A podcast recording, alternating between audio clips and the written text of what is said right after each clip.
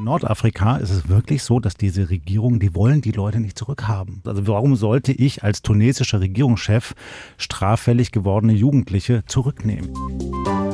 Hallo und herzlich willkommen zu Diskussionsstoff für das Wochenende vom 4. November 2023. Diesmal wollen wir auf das Thema blicken, das Deutschland schon seit Wochen bewegt, die Migration. Die Kommunen sind überlastet, fordern mehr Geld vom Bund.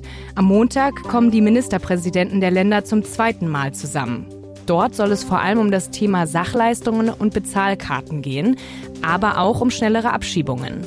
Diese Woche hat die Bundesregierung Lockerungen beschlossen, damit Asylbewerber schneller hier arbeiten dürfen. Sind wir hier also auf dem richtigen Weg oder sind die Beschlüsse nur ein Tropfen auf den heißen Stein? Und diese Folge gibt es jetzt auch als Videopodcast auf T-Online und YouTube zu sehen. Den Link dazu finden Sie in der Folgenbeschreibung. Ich bin Lisa Fritsch, moderiere diesen Podcast und für die Diskussion begrüße ich zum einen T-Online-Chefredakteur Florian Harms. Hallo in die Runde und an alle, die uns zuhören. Und zum anderen unseren Politikchef bei T-Online, Christoph Schwennecke. Ja, hallo auch von meiner Seite. Schön, dass wir wieder beieinander sind. Genau, wir haben nämlich äh, ja auch schon im September über genau das Thema geredet. Seitdem ist viel passiert. Die Bundesregierung hat ein Migrationspaket auf den Weg gebracht, das unter anderem schärfere Abschieberegeln vorsieht. Diese Woche hat das Bundeskabinett noch das Arbeitsverbot gelockert im zweiten Schritt. Was genau wurde jetzt beschlossen und geht das weit genug? Also ich mache mal den Faktenmann und hoffe, ich habe die Fakten beieinander. Zum einen, und das ist, glaube ich, der entscheidende Punkt, ist äh, die Möglichkeit, äh, Arbeit, äh, also in Arbeit zu gehen, verbessert worden, indem man gesagt hat, das kann schon nach sechs Monaten, nicht erst nach neun Monaten Aufenthalt hier der Fall sein. Zum Zweiten wurde beschlossen, dass Schleuser härter bestraft werden können. Und das Dritte betrifft diejenigen, die hier geduldet da sind und in Arbeit sind.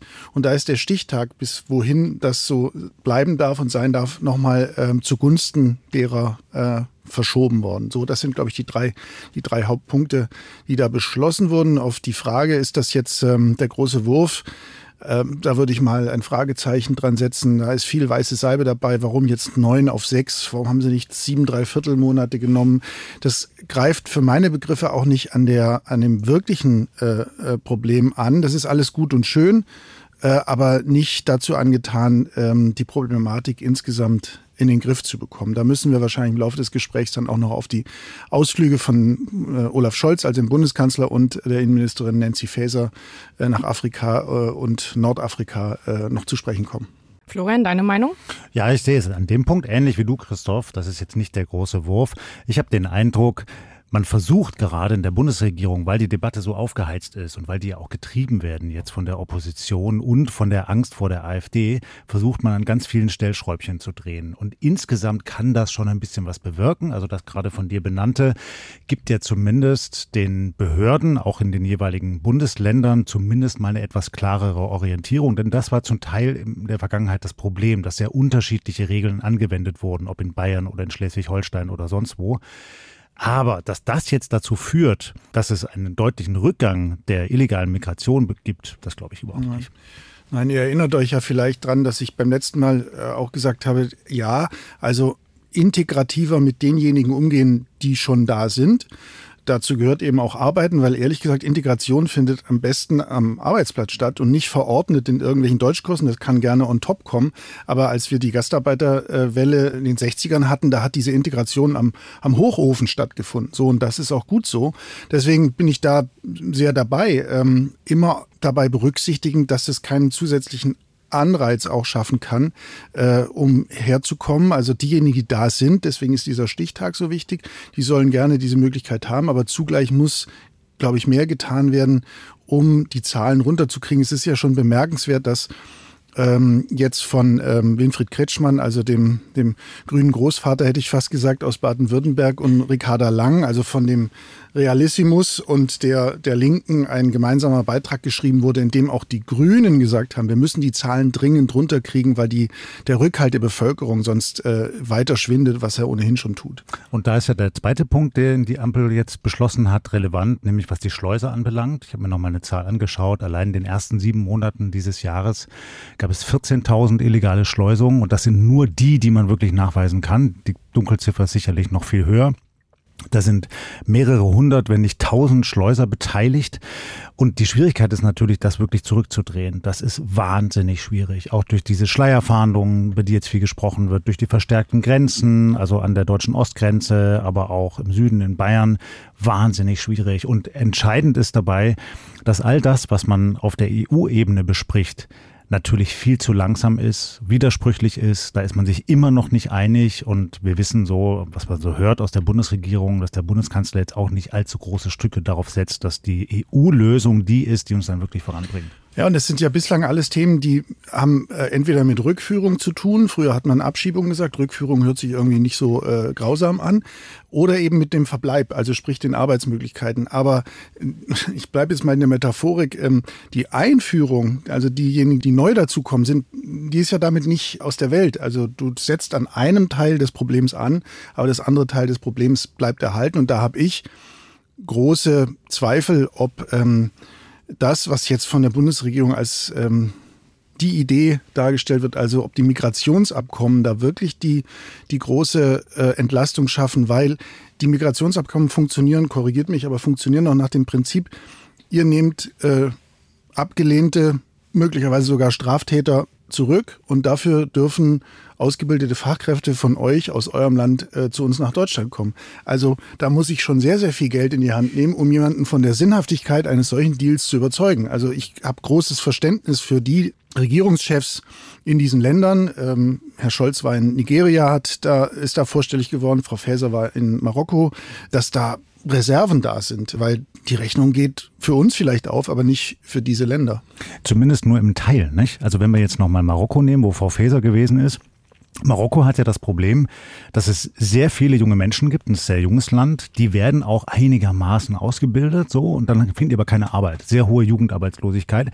Und da kann es schon ein Ventil sein für die dortige Regierung, dass man sagt, ihr habt jetzt die Möglichkeit, euch in Europa zu betätigen. So, also das kann denen schon helfen. Der andere Teil der Abmachung wird überhaupt nicht funktionieren, glaube ich. Also man ist überhaupt nicht bereit, sei es in Marokko oder in Tunesien oder Nigeria, Straftäter zurückzunehmen. Das ist illusorisch. Das Problem müssen wir anders lösen. Ja, genau. Und ähm, Marokko ist ja auch gerade die Diskussion um die sogenannten sicheren Herkunftsländer, also Marokko da hinzuzufügen. Die CDU fordert das unter anderem, um eben schnellere Abschiebungen möglich zu machen. Würde denn ja, dadurch das Problem gelöst werden? Nur, Lisa, das ist ja das Problem. Nicht? Ja. Also wir reden hier akademisch, ja, wir müssen das irgendwie in unseren Regeln, in unseren Gesetzen vereinfachen.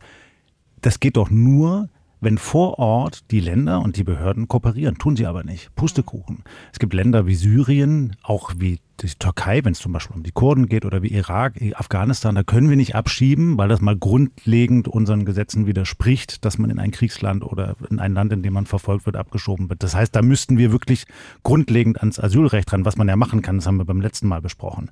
An anderen Stellen in Nordafrika ist es wirklich so, dass diese Regierungen, die wollen die Leute nicht zurückhaben. Das, was du ja gerade andeutest. Also warum sollte ich als tunesischer Regierungschef straffällig gewordene Jugendliche zurücknehmen? Ich glaube schon, dass es äh, zur Wahrhaftigkeit gehört, zu sagen, nur wenn man diesen Status äh, sicher oder unsicher antastet, wird man substanziell da die Zahlen nach unten bekommen. Und da, ich weiß, das, das hört sich äh, herzlos an, aber ähm, also es gibt syrische Flüchtlinge, die auch äh, zum Urlaub wieder zurück nach Syrien fahren. Es gibt äh, übrigens auch für unser eins äh, äh, All-Inclusive-Angebote, um in Syrien äh, auch Bildungsurlaub zu machen. Da soll es nämlich sehr schöne historische Städten äh, geben.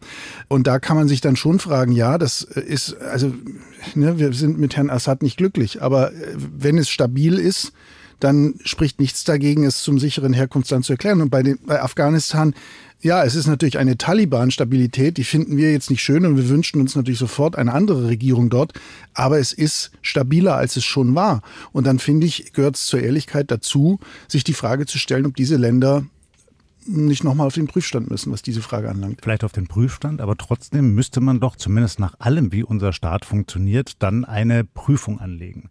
Denn es gibt einfach in Syrien natürlich viele, die würden verfolgt, würde man sie zurückschicken. Vom Regime verfolgt, eingekerkert, vielleicht sogar gefoltert. Und wie will man denn das überprüfen? So, das sind individuelle Verfahren, die unglaublich aufwendig sind, auch zeitaufwendig. Und wenn man das wirklich in Frage stellt, dann muss man ganz anders vorgehen. Und dann, dann muss man wirklich sagen, wir legen hier vielleicht eine Quote an, zu allen, die neu kommen. Also wir können einfach nicht mehr jeden prüfen, sondern es gibt eine Ziffer, wie auch immer sie genannt ist, 200.000, 300.000, jedes Jahr, wie auch dann immer. Dann wären wir wieder bei der Obergrenze. Dann wären wir bei der Obergrenze. Nur was machen wir dann mit denen, die schon da sind? Ja, wie wollen wir die denn alle individuell überprüfen? Ja, ja, es ist ein Problem mit der Abschiebung, aber ich glaube, wir sind jetzt wieder bei dieser Grundsatzdiskussion, das Asylrecht ähm, zu verändern. Ich habe jetzt auch die Nachricht ähm, gelesen, Pakistan schiebt jetzt aufgrund der verschlechterten Sicherheitslage eine Million Afghanen ab, die halt keine Aufenthaltserlaubnis hat, die keine gültigen Papiere haben. Warum ist sowas denn nicht für Deutschland möglich? Nein, ich glaube nicht, dass man das vergleichen kann, Lisa. Also das ist, was dort passiert, ist schon sehr, sehr zynisch. Nach allem, was man weiß, ist der Hintergrund vermutlich, dass die pakistanische Regierung in der Vergangenheit sehr großen Einfluss auf die dortigen Taliban hatte und den hat sie offenkundig unter den neuen Taliban weitgehend verloren. Und jetzt ziehen sie die Daumenschrauben an und sagen, okay, wenn ihr nicht mehr mitspielt, dann spielen wir auch nicht mehr mit und dann habt ihr hier haufenweise Leute zurück, kümmert euch selber. Das sind aber zum Großteil auch Menschen, die nicht nur seit Jahrzehnten dort leben, sondern zum Teil auch in Pakistan geboren wurden die überhaupt gar keinen, äh, nicht die lokalen Dialekte in Afghanistan sprechen. So also sehr zynisch, was da passiert. So, mit denen können wir uns so nicht vergleichen. Gleichwohl nochmal, ich glaube, dass wir aufpassen müssen, nicht unsere Standards an ein sicheres Land und wir leben in einem grundsätzlich ausgesprochen sicheren Land, Gott sei Dank, dass wir diese Grundsätze oder diese, dass wir diese Maßstäbe, besser gesagt, jetzt nicht äh, eins zu eins auf all die Länder anwenden können, aus denen die Menschen zu uns kommen. Also da mir ist ja auch nicht wohl äh, mit den Taliban in Afghanistan und äh, trotzdem kann man sich fragen, okay, wir werden die jetzt nicht wegkriegen dort. Die haben sich dorthin äh, zurückgeputscht und alle Soldaten mussten so Hals über Kopf fliehen und, und Entwicklungshelfer auch. Ähm, aber es ist eine, eine Art von Stabilität eingetreten, die zumindest nochmal, ich wiederhole es, die Frage erlaubt, äh, kann man Afghanistan neu beurteilen, bewerten. Nur wenn man es neu beurteilt, dann müsste man ja auch die Folgefrage beantworten. Also macht man das dann pauschal, dass jeder, der hier ist, eigentlich zurück kann? Ja, oder anders, geht man dann. Das geht es gar nicht, glaube ich. Naja, aber dann hast du natürlich schon die Situation, dass Menschen, die wirklich verfolgt worden sind und vielleicht wieder verfolgt werden, von uns zurückgeschickt werden. Und das müssten wir dann aushalten. Also stell dir ganz konkret den Fall vor, dass es vielleicht einen syrischen Regimegegner gibt. Vielleicht hat er sogar gegen Assad gekämpft. Der ist irgendwann 2015 hierher gekommen. Der muss jetzt dann zurück, wird dann von den Assad-Geheimdiensten eingesperrt, gefoltert, vielleicht sogar ermordet. Und das kommt hier an die Presse. Und das ist nicht ein Fall, sondern zwei, fünf, zehn, zwanzig, viel mehr. Könnten wir das ertragen als humanistischer Staat? Das ist die große Frage. Ähm, ich werde es jetzt erstmal so als Zwischenfazit ziehen, dass vor allen Dingen ähm, wir sagen, dass die Migrationsabkommen, die gerade auf dem Weg sind, eher ein Tropfen auf dem heißen Stein sind und wir vielleicht eher als Lösung an die sicheren Herkunftsländer müssen, aber eben diese humanitäre Frage uns auch noch beantworten müssen. Also ich glaube gar nicht unbedingt Tropfen auf den heißen Stein, sondern ich, ich hatte ja die den Funktionsmechanismus mhm. äh, eher in Frage stellt, höre aber mit Freude und Interesse, lerne von Florian, dass er sagt, doch, also bei Marokko beispielsweise könnte es so sein, dass, dass es schon auch in deren Interesse sein kann, mhm. äh, jungen Menschen eine Perspektive äh, anderswo zu geben, weil sie schlicht und ergreifend so viele davon haben, mehr als ihr Arbeitsmarkt hergibt. Also sowas höre ich dann gern. Ich, ich, wäre ja froh, wenn es funktioniert. Nicht, dass ihr mich missversteht. Also ich bin jetzt nicht der miese Peter, der sagt, kann gar nicht aufgehen.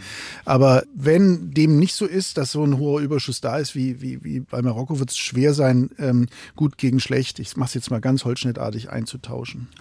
Und vielleicht muss man da noch sagen, dass wir ja gegenwärtig in der Debatte sehr viel über die schlechte Seite reden, also die Abschiebung und so weiter. Ich glaube, die Lösung für dieses Problem ist vielleicht gar nicht jetzt die Abschiebung dann zu forcieren, was sehr schwierig ist, eben weil die so schwer zurückzuschicken sind, weil die Herkunftsländer oft nicht mitspielen, sondern eher auf der Seite der positiven Aspekte, nämlich wenn man es schafft, legale Zuwanderungswege zu legen. Wir brauchen ja Zuwanderung. Wir brauchen auch nicht nur Ingenieure und Ärzte, wir brauchen auch Pfleger, wir brauchen Menschen, die in Altenheimen arbeiten und an vielen Stellen mehr auf den Baustellen und so. Und wenn wir vielen jungen Menschen, zum Beispiel in Nordafrika, signalisieren könnten, wenn ihr euch qualifiziert, wenn ihr legale Wege geht, dann gibt es die Möglichkeit zu kommen, vielleicht auch nur für eine gewisse Zeit lang, ja, und dann wieder zurückzukehren. Und ihr müsst nicht das Risiko eingehen, mit einem illegalen Schleuser übers Mittelmeer zu kommen, hierher zu kommen, als armer Schlucker, sich irgendwie durchzuschlagen, vielleicht kriminell zu werden, ja, was leider bei vielen offenkundig der Fall ist, und dann eine verkorkste Biografie hinzulegen, die, dem Staat in Deutschland wiederum Probleme bereitet. Hm. Und eben ja auch diese Änderung bei dem ähm, Recht für Schleuser ist ja auch schon eine Abschreckung. Jetzt ähm, eine Haft in Höhe von zehn Jahren mindestens anstatt drei Jahre das hat vielleicht auch einen Effekt ähm, für diese Schleuserbanden. Bevor wir gleich weitermachen und auch nochmal auf die Arbeitserlaubnis und die Sachleistungen blicken, habe ich noch einen Hörtipp vom Podcast Radio Detektor FM. In Ihrem Podcast zurück zum Thema blicken Sie täglich in zehn Minuten auf ein aktuelles Thema und dabei auch oft über den Tellerrand, also auf Themen, die wir vielleicht nicht so auf dem Radar haben. Die Folgen finden Sie auf detektor.fm und überall da, wo es Podcasts gibt. Hören Sie mal rein. Ja, und damit zurück zu unserem Thema. Ich habe es gerade schon angesprochen. Wir hatten am Anfang über die Arbeitsverbote gesprochen und auch über die Schwierigkeiten innerhalb der ähm, Regierung in Deutschland. Florian, dort ist auch die Schwierigkeiten innerhalb der EU äh, angesprochen, aber bleiben wir mal bei uns.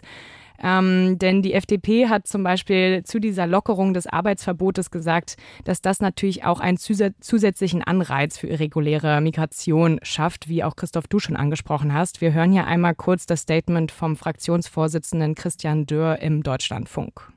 Und da habe ich großes Verständnis dafür, dass die Leute sagen, naja, bevor diese Menschen von Sozialleistungen leben, sollen sie lieber von ihrer eigenen Händearbeit leben können. Da bin ich sehr, sehr offen. Und das sollte für diejenigen gelten, beispielsweise, die eine gute Bleibeperspektive haben.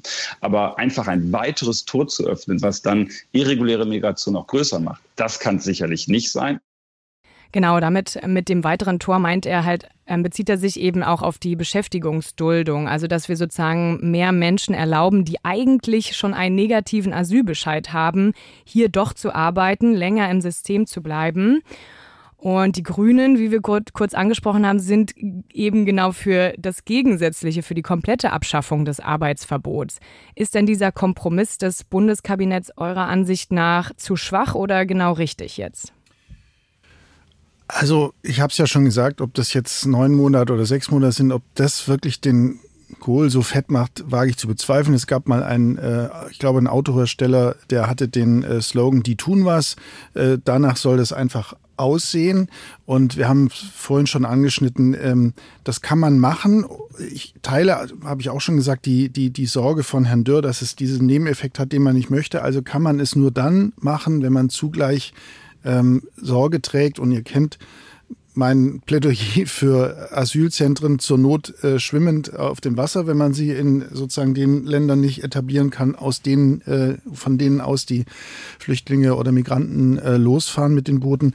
Ähm, das musst du zugleich machen, weil sonst ähm, hast du eben diesen Sogeffekt ähm, nicht nur nebenbei dir mit eingehandelt. Nochmal äh, ganz holzschnittartig, diejenigen, die jetzt da sind, denen sollte man bessere Möglichkeiten geben, um sich zu integrieren und zugleich muss dafür gesorgt werden, dass der Zustrom äh, weniger wird, weil das sonst diese Gesellschaft und auch Europa nicht äh, aushalten wird. Ja, und hinzu kommt, ich bezweifle, dass jetzt der Unterschied zwischen sechs Monaten oder neun Monaten den entscheidenden Sog für jemanden auslöst, der aus Nigeria Richtung Europa sich aufmacht und denkt, ah, jetzt wegen drei, das mache ich jetzt wirklich, das glaube ich nicht. Ähm, und hinzu kommt, was Herr Dürr ja verschweigt, es gibt ja Möglichkeiten, die jetzt auch vorgesehen werden, auch in den Regeln von Frau Faeser, dass individuell auch anders gehandelt werden kann. Also dass zum Beispiel die Ausländerämter auch sagen können, bei dir sind wir uns nicht so ganz sicher, du kriegst diese Chance nicht mit den verkürzten Fristen, bis man arbeiten darf. Ja, das ist alles möglich. Mm, ja, es gibt jetzt aber auch ähm, weitere Rechte, die den Ausländerbehörden ähm, gegeben wurden, also dass sie nochmal genau ihre Zustimmung eben geben. Aber es gibt eben auch diese andere Seite, die sagt, keine Arbeitsverbote, wir müssen die Leute mehr in den Arbeitsmarkt reinbringen. Wir haben eben diesen Fachkräftemangel. Deswegen haben auch zum Beispiel die kommunalen Verbände, wie zum Beispiel der Städte- und Gemeindebund, gesagt, dass eine Arbeitserlaubnis ab Ankunft am besten wäre. Hier zum Beispiel der Hauptgeschäftsführer Gerd Landsberg in der ARD. Wir halten es für richtig, wenn Asylbewerber mit Bleibeperspektive von Anfang an arbeiten dürfen. Wir haben in Deutschland ja nicht nur ein Fach, sondern auch einen Arbeitskräftemangel und Arbeit ist die beste Form der Integration. Also sollten wir eigentlich auf Null runter? Ja, das ist pragmatisch. Wenn man mal ganz nüchtern auf das Problem schaut, kommt man zu dieser Lösung. Aber Natürlich funktioniert das nur, wie das, was du gesagt hast, Christoph, wenn man zugleich an einer anderen Stelle dafür sorgt, dass halt nicht alle immer einfach nur reinkommen können, jetzt mal pauschal gesagt. So, aber die, die da sind, verursachen Kosten. Mhm. Warum soll man ihnen nicht die Chance geben, selber für ihren Lebensunterhalt zu sorgen? Ganz pragmatisch beurteilt wäre das klug. Ja, und gibt dem Leben auch äh, Sinn und Struktur. Also der, der Mensch. Ja, du hast mal gesagt, äh, da müssen sie nicht am Bahnhof rumhängen. Ja, also ja. Okay, also würdet ihr mitgehen auf ähm, weniger Arbeitsverbote? Ja, aber eben nicht isoliert betrachtet. Genau. Mhm. Man kann nicht das eine tun, das andere lassen. Klar, so. klar. Es ähm, sind verschiedene Stellstrauben, an denen wir drehen müssen. Und du darfst nicht nur an der einen drehen, ohne an der anderen auch was hinzukriegen. Das ist der Punkt. Und natürlich darf man nicht vergessen, die ganze Debatte ist so aufgeheizt, dass jede kleine Änderung natürlich dann in den sozialen Medien und dann hochkocht und dann haben die Parteien auch Schiss. Ja? Auch gerade die Regierungsparteien haben Schiss, so dass sie immer weiter in die Ecke gedrängt werden, insbesondere von der AfD. Hm. Ja, wie steht ihr zum Beispiel auch zu diesem Vorschlag, gemeinnützige Arbeit ab Ankunft zu leisten? Wäre das vielleicht noch besser oder eine Alternative? Warum nicht? Also es gibt viel, was da getan werden kann. Äh, öffentliche Parks, äh, Grünanlagen, äh, was auch sonst. Klar, äh, wahrscheinlich reißt man sich darum weniger äh, als um bezahlte Arbeit, würde ich auch verstehen. Und wenn man aber sagt, Freunde, jetzt macht hier mal den Park schön und dann kannst du in sechs Wochen auch eine bezahlte Arbeit äh, annehmen, finde ich, ist das ähm, nicht unbotmäßig und auch nicht zu viel verlangt. Ähm, so, also insofern, das, das hat für mich auch nichts von, von irgendwie Ausnutzen oder, oder äh, Sklavenarbeit oder sonst was. Nein, ähm, das geht für mich in Ordnung, wenn man sagt, jetzt macht doch mal das jetzt vorläufig ähm, unentgeltlich, wobei ja trotzdem die Sozialleistungen bezahlt werden, so ist es ja nicht. Und dann gucken wir, dass wir dich in eine, in eine Arbeit kriegen, die, bei der du auch noch was verdienst. Hm. Ja, wenn du jetzt schon Sozialleistungen ansprichst, da hatte ja auch ähm, Finanzminister Lindner einen Vorschlag. Gemeinsam mit Justizminister Buschmann haben sie einen Gastbeitrag für die Welt am Sonntag geschrieben und dort sich auch auf die Bezahlkarten bezogen, aber auch geschrieben, ähm, ich zitiere, dass bei Kürzungen bei Sozialleistungen unter ganz besonders engen Voraussetzungen sogar eine Absenkung von Leistungen quasi auf Null denkbar wäre. Dazu sagte Lindner im Bericht aus Berlin in der ARD Folgendes. Denn es gibt Menschen, die sind nicht auf der Flucht, jedenfalls nicht vor Bürgerkrieg oder vor Naturkatastrophe, sondern die kommen aus wirtschaftlichen Gründen zu uns und die haben eigentlich kein Aufenthaltsrecht. Die wollen in Deutschland möglicherweise auch gar nicht arbeiten, sondern unseren Sozialstaat äh, nutzen und das muss unterbunden werden. Genau, da wären wir auch wieder bei der Arbeitserlaubnis und auch den Anreizen, hat auch ein bisschen was mit der Beschäftigungsduldung zu tun. Es gibt aber eben auch ein Urteil des Bundesverfassungsgerichts, ähm, dass eben auch Asylbewerbern das Existenzminimum gegeben werden sollte, auf das sich jetzt die Grünen beziehen in der Debatte. Was meint ihr denn? Wäre so eine Forderung, ähm, Sozialleistungen für Asylbewerber zu kürzen, realistisch umsetzbar? Also ich glaube, das scheitert genau an der äh, Ecke, die du gerade beschrieben hast. Ich glaube nicht, dass das verfassungsfest wäre.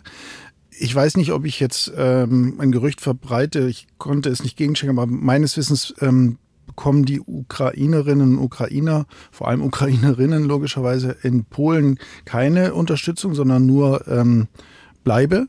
Ähm, äh, kann sein, äh, aber ich kann mir nicht, in Deutschland kann ich mir schlicht nicht vorstellen, dass ein Bundesverfassungsgericht äh, sagt, äh, das machen wir so, da gehen wir zur Not bis auf Null runter. Das Existenzminimum wird immer gewährleistet werden müssen und ich finde das auch richtig so.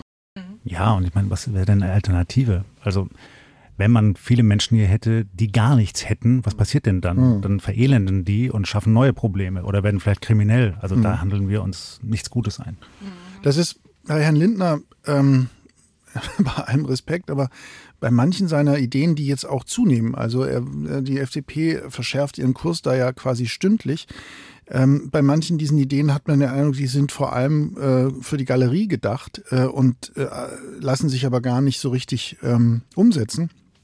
Eine andere in diese Richtung war ja zu sagen, wir ähm, äh, verbieten quasi die Rücküberweisungen von Geld äh, in die Herkunftsländer, äh, wo ich offen gestanden sowohl äh, juristische als auch technische äh, Fragen habe, die, glaube ich, äh, nicht überwunden werden können. Das heißt, er haut da mal solche Dinger raus, von denen er, glaube ich, selber weiß, ähm, dass sie nicht gehen, aber sie hören sich halt erstmal ähm, tatkräftig an Ich glaube, das ist ein Problem bei Ihnen, aber bei vielen gerade. Also mhm. mir kommt es zumindest so vor. Viele der Wortmeldungen gegenwärtig sind überhaupt nicht umsetzbar, sondern man sagt das halt, um was zu sagen und auch um vorzutäuschen, dass man was tut. Mhm, aber die Grünen haben ja zum Beispiel auch ganz schön ihre Position geändert und das sehen viele, glaube ich, sehr positiv. Ja, also ich weiß gar nicht. Wir haben nach dieser nach diesem Beitrag, den ich vorhin erwähnt hatte, von Herrn Kretschmann zusammen mit äh, Ricarda Lang, äh, versucht bei den Grünen natürlich so ein bisschen reinzuhorchen, weil es ist nun wirklich eine Asylwende bei den Grünen, die da ausgerufen wurde von den beiden. Aber geben Journalisten natürlich ungern zu, aber die sind sehr diszipliniert und beißen lieber in die Tischkante, als ähm, äh, da öffentlich was dagegen zu sagen. Ich bin aber sicher, dass es ganz, ganz vielen Grünen sehr sauer aufstößt und auch in der grünen Wählerklientel nicht durchgängig äh, für gut und richtig befunden wurde. Umso spektakulärer, muss man sagen, und auch so umso mutiger, muss man sagen, von den beiden, dass sie das gemacht haben. Mhm. Ich glaube, insbesondere in der grünen Jugend wissen wir das ja auch, sind die extrem kritisch. Da kommt wirklich viel Gegenwind. Aber ja, die Spitze scheint erstmal diszipliniert zu sein. Meint ihr denn, das hat ähm, als Grund eben auch den Erfolg von AfD und jetzt auch Wagenknecht? Und die ganze ja, aufgeheizte Stimmung? Definitiv. Also ich meine, die Grünen sind eine Partei, die auch in jeder äh, Ebene unseres Gemeinwesens äh, aktiv sind, regieren, Landräte sind, ich weiß nicht was. Und die erleben ja auch, was da draußen passiert und äh, können sich dem auch nicht mehr verschließen. Also ich sage es jetzt mal zugespitzt, dass das Illusionistan, auf das sich äh, Frau Göring-Eckardt mal so gefreut hat, äh, gibt es halt nicht. Und das ist jetzt auch in weiten Teilen bei den Grünen durch Realitätsschock äh, bewusst geworden. Von ihr stammte damals der Satz 2015 folgende, wir kriegen Menschen geschenkt, glaube ja, ich. Ja, ja. Also was man auch nicht vergessen darf, die Grünen sind echt durchgeschüttelt worden durch die letzten Landtagswahlen und auch durch dieses ganze Debakel rund um das Heizungsgesetz. Die waren ja eigentlich in diese Koalition gestartet äh, nach jahrelangem Warten und dann wollten sie richtig loslegen und sie wollten erfolgreich sein und sie haben sich sogar mit dem Gedanken befasst, ob sie irgendwann das Kanzleramt erobern können. Und jetzt stehen sie ziemlich durchgerüttelt da und dann muss man natürlich reagieren. Ja, und muss auch sagen, vielleicht muss man den Kurs mal grundlegend ändern. Ja, aber eigentlich auch schon ein posi zweites positives Zwischenfazit unserer Diskussion nach der Realisation mit äh, Marokko und den jungen Arbeitnehmern. Ähm, ich wollte noch auf eine Sache hinweisen und euch fragen. Und zwar kommen ja beim nächsten Bund-Länder-Treffen am Montag ähm, nochmal die Ministerpräsidenten mit dem Kanzler zusammen und dort geht es vor allem ums Thema Sachleistungen und Bezahlkarten. Du hattest es gerade schon angesprochen, Christoph, du siehst das eher ähm, kritisch, weiß nicht ganz genau, wie du dir das vorstellen willst. Warum ist es denn so schwierig, diese Bezahlkarten einzurichten?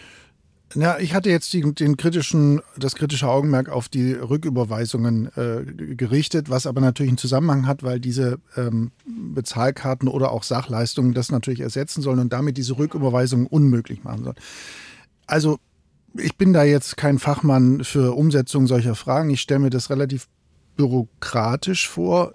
Manche sagen das äh, als Gegenargument gegen diese Herangehensweise, dass man auch Sachleistungen wieder in Geld verwandeln kann auf irgendwelchen Märkten. Also für mich ist das, ähm, ist das ehrlich gesagt kein Knackpunkt. Es gehört wieder zu diesen, zu diesen kleinen Dingen, die auch ja, es fühlt sich dann für manche Menschen, die vielleicht auch äh, so, so ein bisschen denken, was, was passiert eigentlich mit meinem schönen Geld, fühlt sich das besser an. Operativ, glaube ich, ist nicht viel gewonnen damit. Aber es würde doch genau diese Anreize, die du vorher bemängelt hast, auch mindern und die Leute ja, das stimmt. in anderen Ländern eben. Ja, das stimmt, aber nochmal die. Ähm, die Umsetzbarkeit halte ich für, äh, also wenn in der Abwägung, ne, mhm. ja, es würde diesen Anreiz, Geld ist immer ein Anreiz, wissen, wissen wir alle, würde es vielleicht schmälern, aber das wird echt kompliziert, wenn du dann statt, statt Überweisungen, ich sag's jetzt mal zugespitzt, Bananen und, und, und, mhm. und Äpfel ausgibst. Ja, ja so Lebensmittelkärtchen ja, ja. oder sowas, weil es ist ja nicht nur das, was man braucht, sondern du hast vielleicht ein Kind, dann brauchst du irgendwie ein Kinderbett